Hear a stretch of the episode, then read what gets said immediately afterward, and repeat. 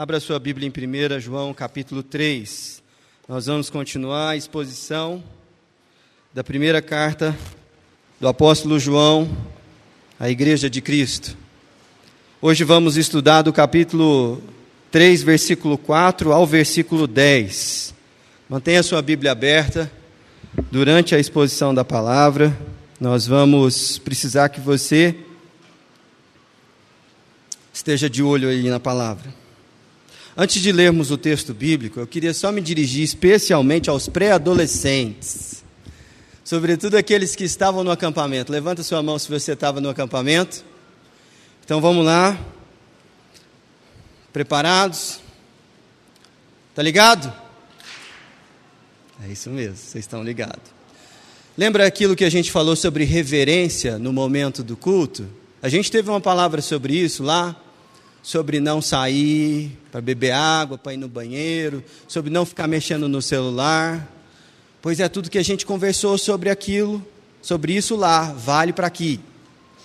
E é lógico que nós temos irmãos com crianças pequenas e a gente entende perfeitamente se você precisar sair, se movimentar, mas não por causa de mim ou de qualquer outra pessoa, mas porque a palavra de Deus vai ser exposta. Nós precisamos ter reverência no momento de culto e tratar esse momento com temor. Vamos ler a palavra do Senhor, 1 João capítulo 3, a partir do verso 4. Todo aquele que pratica o pecado também transgride a lei, porque o pecado é a transgressão da lei. Sabeis também que ele se manifestou para tirar os pecados, e nele não existe pecado. Todo aquele que permanece nele não vive pecando. Todo aquele que vive pecando não o viu nem o conheceu. Filhinhos, não vos deixeis enganar por ninguém. Aquele que pratica a justiça é justo, assim como ele é justo. Aquele que pratica o pecado procede do diabo, porque o diabo vive pecando desde o princípio. Para isto se manifestou o Filho de Deus, para destruir as obras do diabo. Todo aquele que é nascido de Deus não vive na prática do pecado, pois o que permanece nele é a divina semente. Ora, esse não pode viver pecando, porque é nascido de Deus.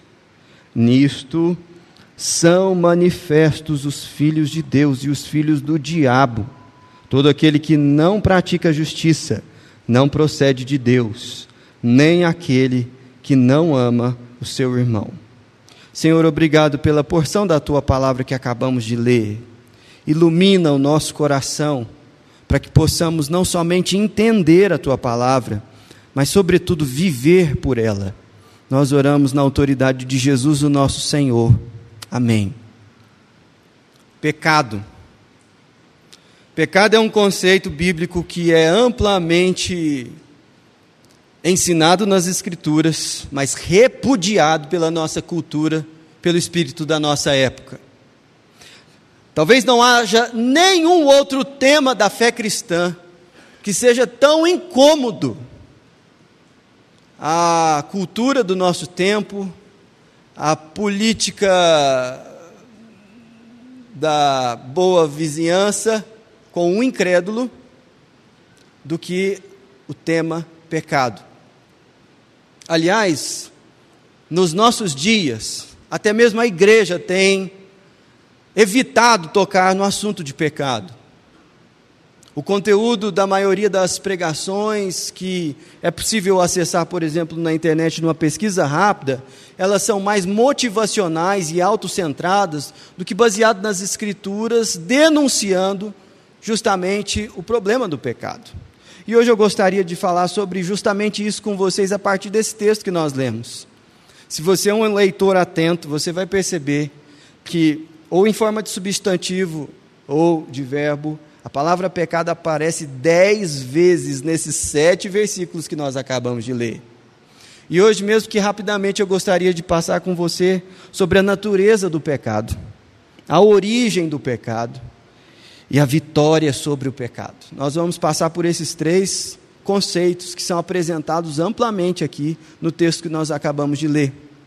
Se você é visitante aqui ou não sabe, porque já faz um tempinho que eu não prego por conta de alguns imprevistos da Covid, nós estamos expondo 1 João e você pode ter acesso a todas as mensagens no canal do YouTube da nossa igreja. Mas já passamos pelo capítulo 1, quando o apóstolo João revela o Evangelho de Deus encarnado na pessoa de Jesus Cristo e fala justamente que foi para que nós fôssemos libertos da culpa e da condenação do pecado, para que a gente pudesse ter essa alegria de receber o perdão de Deus que Jesus Cristo se manifestou. E ele vem tratando desse assunto ao capítulo 2 e o 3 também.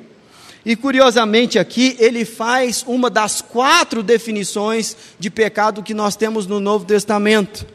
Se não veja a natureza do pecado que está escrita aí no versículo 4: Todo aquele que pratica o pecado também transgride a lei, porque o pecado é a transgressão da lei. A transgressão da lei é uma definição de pecado que é apresentada no texto aqui para nós, mas não é qualquer lei, é a lei de Deus. E isso torna o pecado ainda mais grave. Porque uma coisa é você transgredir a lei do condomínio lá onde você mora e deixar o som alto depois das 10 horas. Isso vai trazer consequências.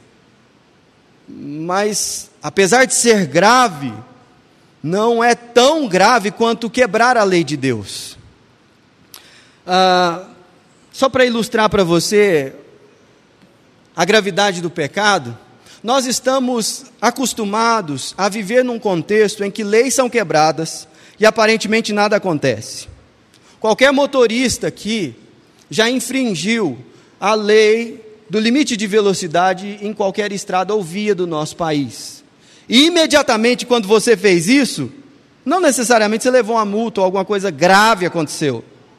Aí dá essa impressão de, não, infringi a lei, mas nada aconteceu.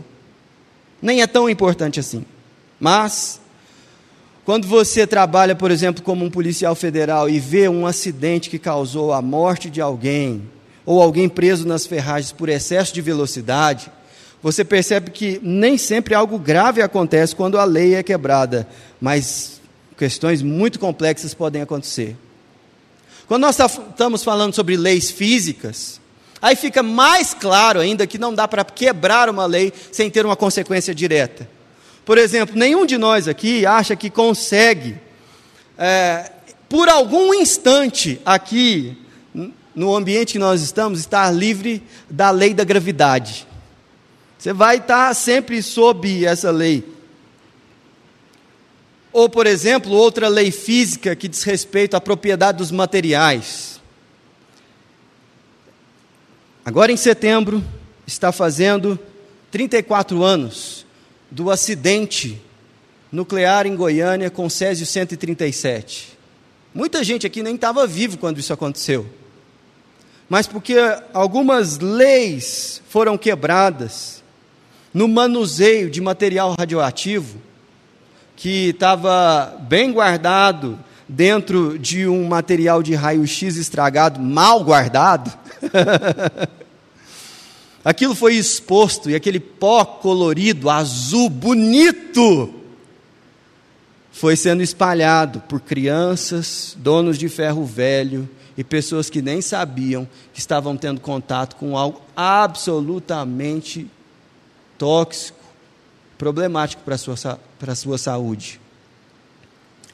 Não dá para quebrar algumas leis sem experimentar a consequência delas. E o pecado é talvez a quebra de lei mais profunda que a gente possa experimentar na vida. O pecado é apresentado nesse texto não somente como a quebra da lei, mas como a realidade da injustiça, porque a injustiça é pecado. Se não veja você o que está no versículo 7. Filhinhos, não vos deixeis enganar, porque ninguém, por ninguém, aquele que pratica a justiça é justo, assim como ele é justo. Mas olha o contraste. Aquele que pratica o pecado procede do diabo, porque o diabo vive pecando. Então, justiça e pecado são colocados como antagônicos, como coisas opostas. Não é à toa que essa ideia é apresentada novamente no versículo 10. os filhos de Deus e os filhos do diabo são colocados em contrastes, e todo aquele que pratica a justiça procede de não pratica a justiça, não procede de Deus, porque o pecado é injustiça. É exatamente isso que fala no capítulo 5, no versículo de número 17. Mesma carta de João, ele repete o conceito como o pecado como injustiça. E aí fica mais claro para nós que o pecado causa profundo dano e prejuízo, não somente no aspecto pessoal, mas também no aspecto cultural e, so, e da sociedade. E é por isso que o pecado é tratado com tanta seriedade na Bíblia. Mas não é só sobre a natureza do pecado que nos é apresentado aqui, mas sobretudo sobre a sua origem. Se não veja você, eu vou ler novamente o verso 8. Aquele que pratica o pecado procede do diabo, porque o diabo vive pecando desde o princípio. E a gente sempre fala sobre o pecado original aqui, como sendo aquela realidade da queda de Adão e Eva, mas a Bíblia já apresenta que na história do cosmos, um pecado anterior àquele foi cometido que é justamente Satanás se rebelando contra a glória de Deus e contra a natureza que lhe foi entregue de um anjo de luz. E o seu pecado, ele mudou completamente a história do universo. Gente, a origem do pecado está na pessoa de Satanás o que o torna tão grave assim. O nosso pecado original foi cometido por Adão e Eva. Mas o pecado em si, como conceito, ele se manifestou através de Satanás. E pecar é unir-se ao diabo. Pecar é fazer concessão a Satanás na sua vida. Pecar é adorar ao diabo. Você pode achar que eu estou pegando pesado com o conceito, mas eu vou provar biblicamente que é exatamente disso que se trata. Se não, abra você Mateus capítulo 4.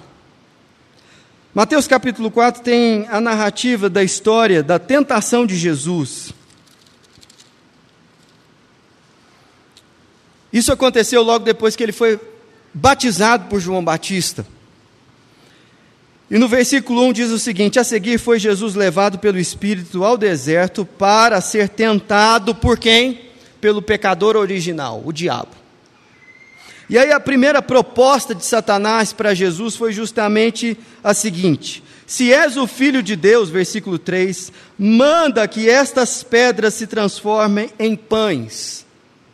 A estratégia de Satanás aqui ela é negar ou pôr em dúvida a palavra de Deus que logo anteriormente diz: Esse é o meu filho amado em quem eu tenho prazer. Mas o princípio que está aqui é também a maneira como ele age conosco, que é o seguinte: faça, porque você pode. Você pode. Você tem poder para tanto. Pode fazer. E veja, transformar pedras em pães, em ato, não significava pecar contra o pai ali. Mas duvidar de que ele era o filho amado de Deus e provar para alguém que era, era pecado. E é isso que Satanás sutilmente tenta fazer. Fazer com que a palavra de Deus, a lei de Deus, seja descredibilizada pelas nossas atitudes. Mas ele não para por aí. Porque o pecado se manifesta também por uma má compreensão do que, que a palavra de Deus nos ensina. Porque a palavra é a lei de Deus. Mas Satanás, ele é tão perspicaz em nos tentar a pecar, que a intenção dele é distorcer a palavra de Deus para que a gente peque. E a segunda proposta de Satanás foi justamente apresentada no verso de número 5. Então o diabo levou a cidade santa, colocou sobre um pináculo do templo e lhe disse: Se és o filho de Deus, atira-te porque está escrito: aos teus anjos ordenará a teu respeito que te guardem. E aí ele faz uma outra citação. Percebe que não dá para pecar sem torcer a palavra de Deus, a lei de Deus. Mas a natureza horrível do pecado é apresentada no terceiro momento. E qual é? Aqui, justamente, na proposta de Satanás a Jesus, quando ele levou ainda o diabo a um monte muito alto, mostrando-lhe todos os reinos do mundo e a glória deles, ele disse: Tudo isso te darei se prostrado me adorares. Olha aqui, Satanás ele vai queimando cartuchos com Jesus para fazê-lo pecar. E não é tão explícito na sua intenção última. Mas quando ele chega na terceira e derradeira tentação, ele fala assim: Você vai receber, eu te darei tudo se você me adorar. Porque pecado é adoração ao diabo. E por isso que pecado ele é tão terrível. E é sobre isso que João está falando na sua carta. E ele está dizendo: preste bastante atenção. Pecado não é algo que você possa conviver com ele, sem que ele destrua a sua vida, destrua a sua casa, destrua o país onde você mora. E é fundamental a igreja ter uma compreensão adequada do pecado. Porque muitas vezes o discurso eclesiástico, ele se desvia da palavra e ele se torna muito romântico ou politizado por um lugar, por, por um aspecto muito ruim. Quando eu digo romântico, eu estou falando de uma pregação que não considera a queda, que não, não considera que nós somos quebrados, que nós temos falhas de caráter, que o nosso coração ele é inclinado desesperadamente para o mal. E você não pode pressupor que o sujeito pode trabalhar simplesmente para alcançar os seus sonhos e os seus desejos, porque existem sonhos e desejos que não são legítimos. Na verdade, eles precisam ser abandonados. Às vezes a igreja se torna ingênua politicamente quando ela não entende que todo o problema da nossa nação está relacionado ao pecado, e não a essa ou aquela corrente política, porque todos pecaram, e não há pensamento político, seja ele conservador ou progressista, que não precise de redenção. Ser conservador não significa ser cristão, ao mesmo tempo que ser progressista não significa ser cristão, porque todos pecam, todos pecam, de um lado ou de outro. E a má compreensão do que significa pecado torna a igreja ingênua diante de discursos políticos. Porque o problema da nossa nação se chama pecado.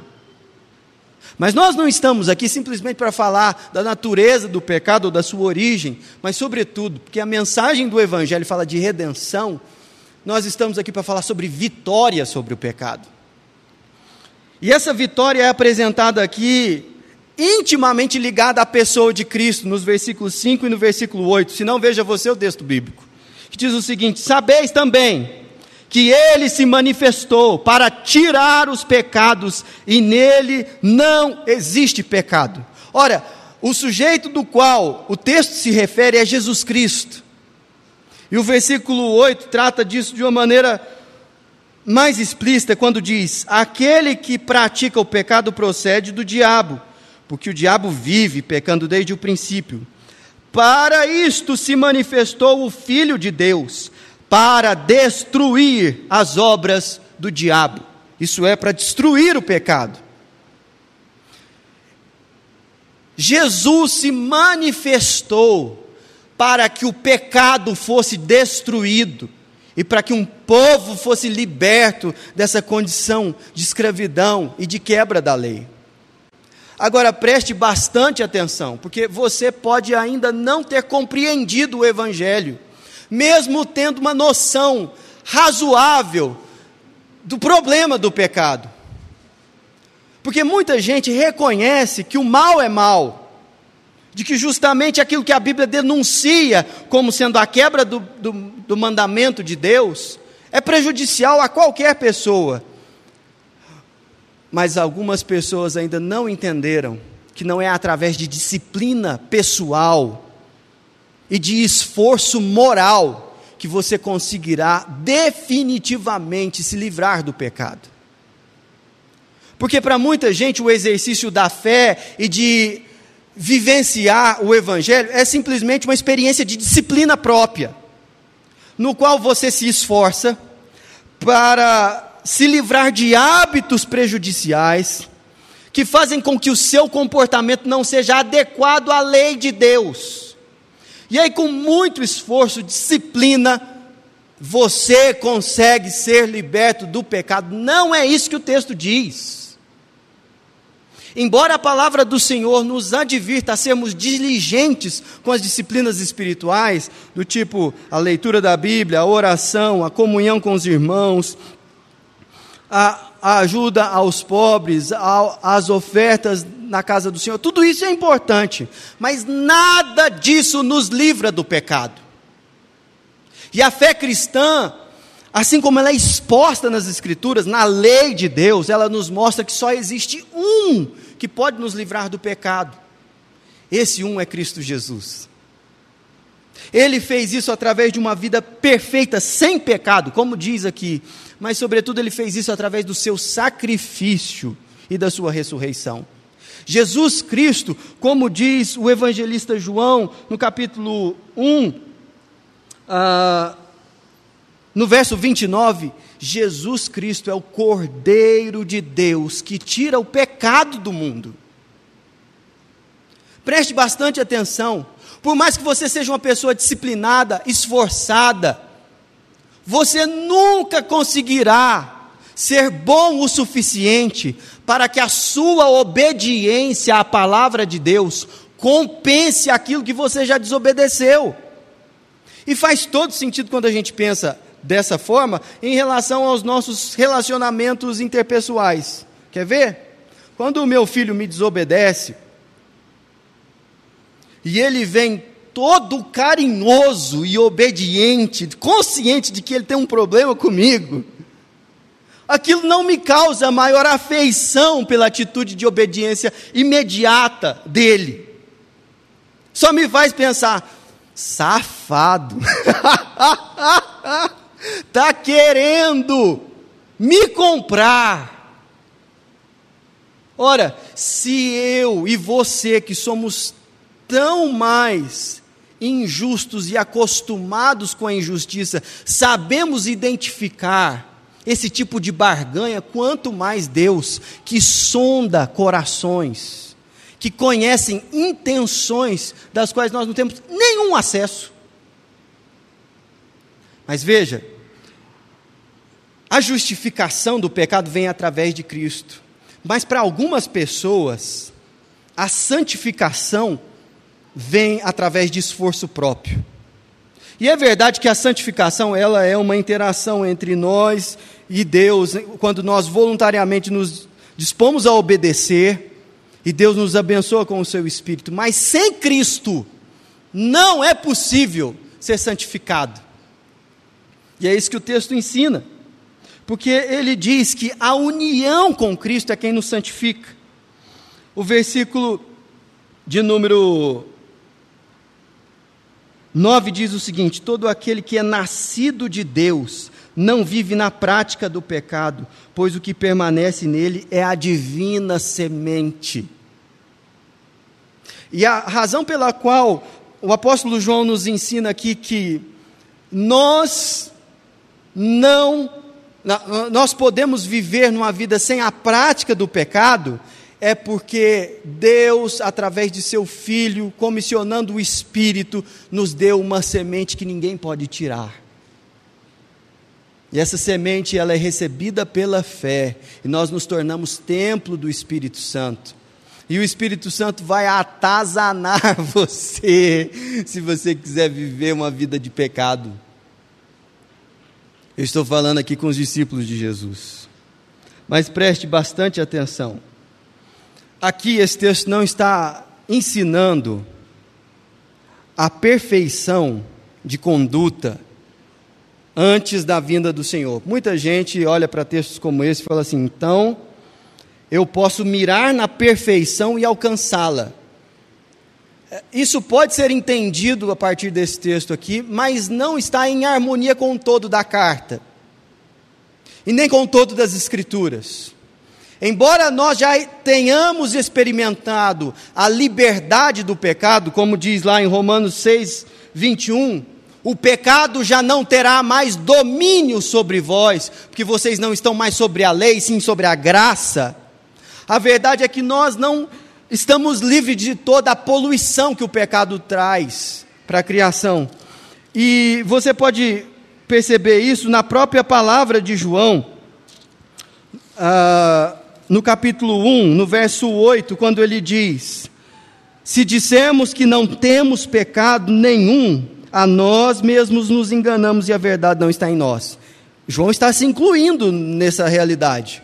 E novamente, para você ver que ele não se enganou, versículo 10: Se dissermos que não temos cometido pecado, fazemos-lo mentiroso e a sua palavra não está em nós. Preste bastante atenção: o fato de você ainda ser pecador não significa que Deus não fez uma obra em você. Mas o que esse texto está nos ensinando a perseguir é que hábitos pecaminosos precisam ser extintos na nossa vida. Pecados conscientes devem ser barrados na nossa história. Negócios que desagradam a Deus não devem ser fechados. Consciências que não têm paz com aquilo que estão, está sendo se praticado durante o dia, precisam mudar de conduta de maneira objetiva. É disso que o texto trata a prática do pecado, como se isso fosse uma rotina habitual na nossa vida, irá minar e drenar a sua relação com Deus e seu amor por Ele. Isso precisa de uma resposta de fé. E essa resposta está na pessoa de Jesus Cristo, e eu quero aplicar isso a, a minha e a sua vida, concluindo esse nosso momento de reflexão. Em primeiro lugar, eu quero falar sobretudo com pré-adolescentes, adolescentes, jovens aqui no nosso meio. Não que isso não afete pessoas de outras idades, mas você está mais suscetível ao que esse texto diz aqui no versículo 7, quando diz: Filhinhos, não vos deixeis enganar por ninguém. Vocês sofrem profunda pressão, como todos nós, há uma cultura de engano que vai falar que aquilo que a Bíblia fala que é errado não é tão errado assim. Porque esse é um texto antigo, que foi escrito em outra cultura. Hoje a gente vive em tempos muito mais esclarecidos. Cuidado. Não se deixe enganar por essa conversa mole. Isso não foi o que a gente aprendeu de Cristo. Cuidado, não se deixe enganar. O problema do engano, sabe qual que é? É que todo enganado acha que não foi enganado. Está convicto de que não foi passado para trás. E o pecado faz isso. Segundo, eu queria falar de maneira geral com você que está vivendo a tristeza de lutar contra um vício. Vício. Seja ligado a drogas ilícitas, aquelas que são ditas listas no nosso país, ou coisas mais veladas do tipo pornografia, ou o hábito de mentir ou de roubar. Preste bastante atenção no que eu vou falar. Não pense que você vencerá esse pecado na sua força, na sua própria disciplina, no seu esforço pessoal. Só existe um que pode vencer o pecado, e esse um é Cristo, não é você. Nesse sentido, a única coisa que você pode fazer em relação ao seu pecado de imediato é entregar essa área da vida ao Senhor. Na verdade, só surtirá efeito se você entregar toda a sua vida ao Senhor. E é justamente isso que eu gostaria de falar com você, que talvez tenha tropeçado nesse vídeo na internet, ou esteja aqui porque alguém te convidou, e está ouvindo sobre esse assunto ácido e complicado. Veja bem, o único motivo pelo qual Deus deu a você acesso a essa mensagem, que não é minha, é bíblica, é o fato dele querer libertar você do pecado. E talvez alguns de nós aqui estejam pensando, porque eu convivo com a luta contra um vício, Deus não tem uma obra na minha vida, Deus não me ama. Pelo contrário, o fato de você estar aqui ouvindo essa palavra reitera de que Deus não desistiu de você. E de que em nome de Jesus existe uma liberdade a respeito dessa área da sua vida acessível pela fé em Jesus Cristo. E eu não tenho poder como uma pessoa de um discurso, de uma mensagem, fazer que você experimente isso. Eu só posso entregar a mensagem, mas o poder de Deus é o Evangelho. E você pode experimentar esse poder hoje. Vamos orar? Feche os seus olhos. Senhor, nós te agradecemos, te louvamos por essa manhã e porque o pecado já não terá mais domínio sobre nós. Por isso, Deus abençoa a mim e aos meus irmãos na luta contra o pecado. Nós clamamos que o Senhor, pela tua graça e misericórdia, nos conceda perdão pelas nossas falhas. Nos abençoe, Senhor, com uma vida de pureza e santidade. E nos dê, ó Deus, o privilégio de sermos testemunhas, ó Deus, da obra do Senhor na vida de tantas e tantas pessoas a quem o Senhor ainda quer alcançar e libertar da prisão do pecado. Nós oramos gratos em nome de Jesus e que a graça do Senhor Jesus Cristo, o amor de Deus o Pai, a comunhão e a consolação do Espírito Santo de Deus sejam sobre nós e sobre todo o povo resgatado por Jesus Cristo hoje e até aquele dia que nós não pecaremos mais. Amém.